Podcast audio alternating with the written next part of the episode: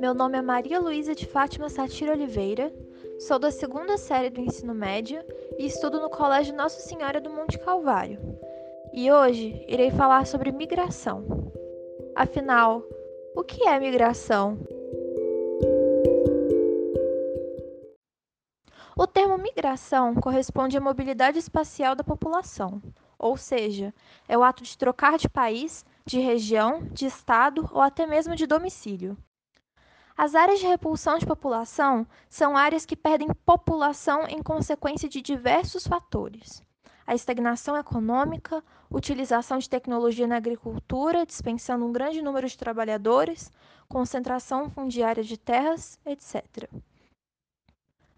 Já as áreas de atração de população são áreas que recebem população de outras áreas. A atração é exercida por vários fatores, entre eles melhor oferta de emprego, maior facilidade de acesso à terra, etc.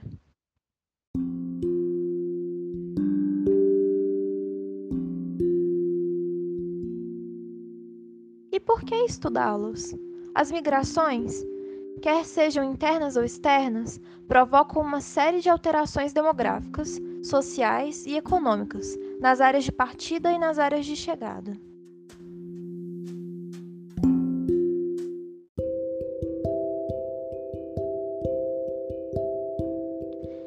Existem três tipos de migração: uma quanto ao tempo de permanência, outra quanto à forma e a última é quanto ao espaço de deslocamento.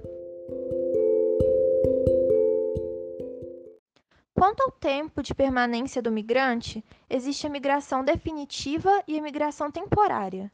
A migração definitiva é quando a migração se dá sem que o migrante saia mais do local para onde foi, ou que não volte mais para o local onde saiu. Já a migração temporária é quando a migração se dá por um tempo que pode ser determinado ou indeterminado.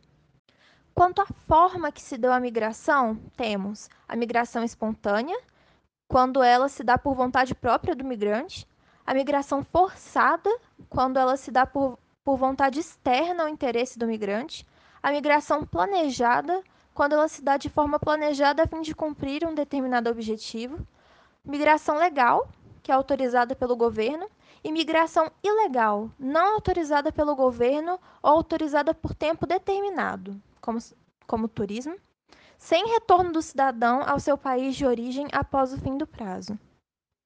Já quanto ao espaço de deslocamento, existem as migrações internacionais, que é a imigração e emigração podem ser intra continentais ou intercontinentais e as migrações nacionais ou internas. Como havíamos falado antes, nas migrações internacionais existem a emigração e a imigração. A emigração é o movimento de saída populacional de um determinado país.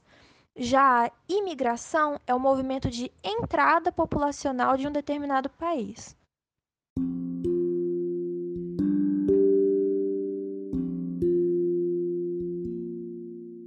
Existem vários tipos de migrações nacionais ou internas, como por exemplo a interregional, que é a migração entre regiões, a intrarregional, que é a migração dentro da mesma região, a interestadual, que é a migração entre estados, a intraestadual, que é a migração dentro do próprio estado, o êxodo rural, que é a saída do campo para a cidade, e o êxodo urbano, que é a saída da cidade para o campo.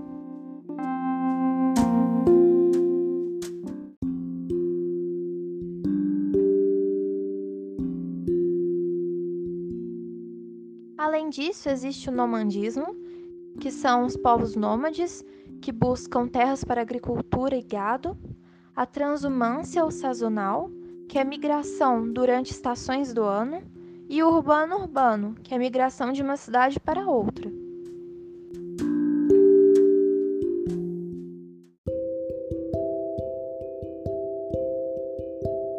E o nosso podcast sobre migrações fica por aqui. Eu espero que você tenha entendido sobre os tipos, características e a importância de estudar esse termo geográfico. Adeus!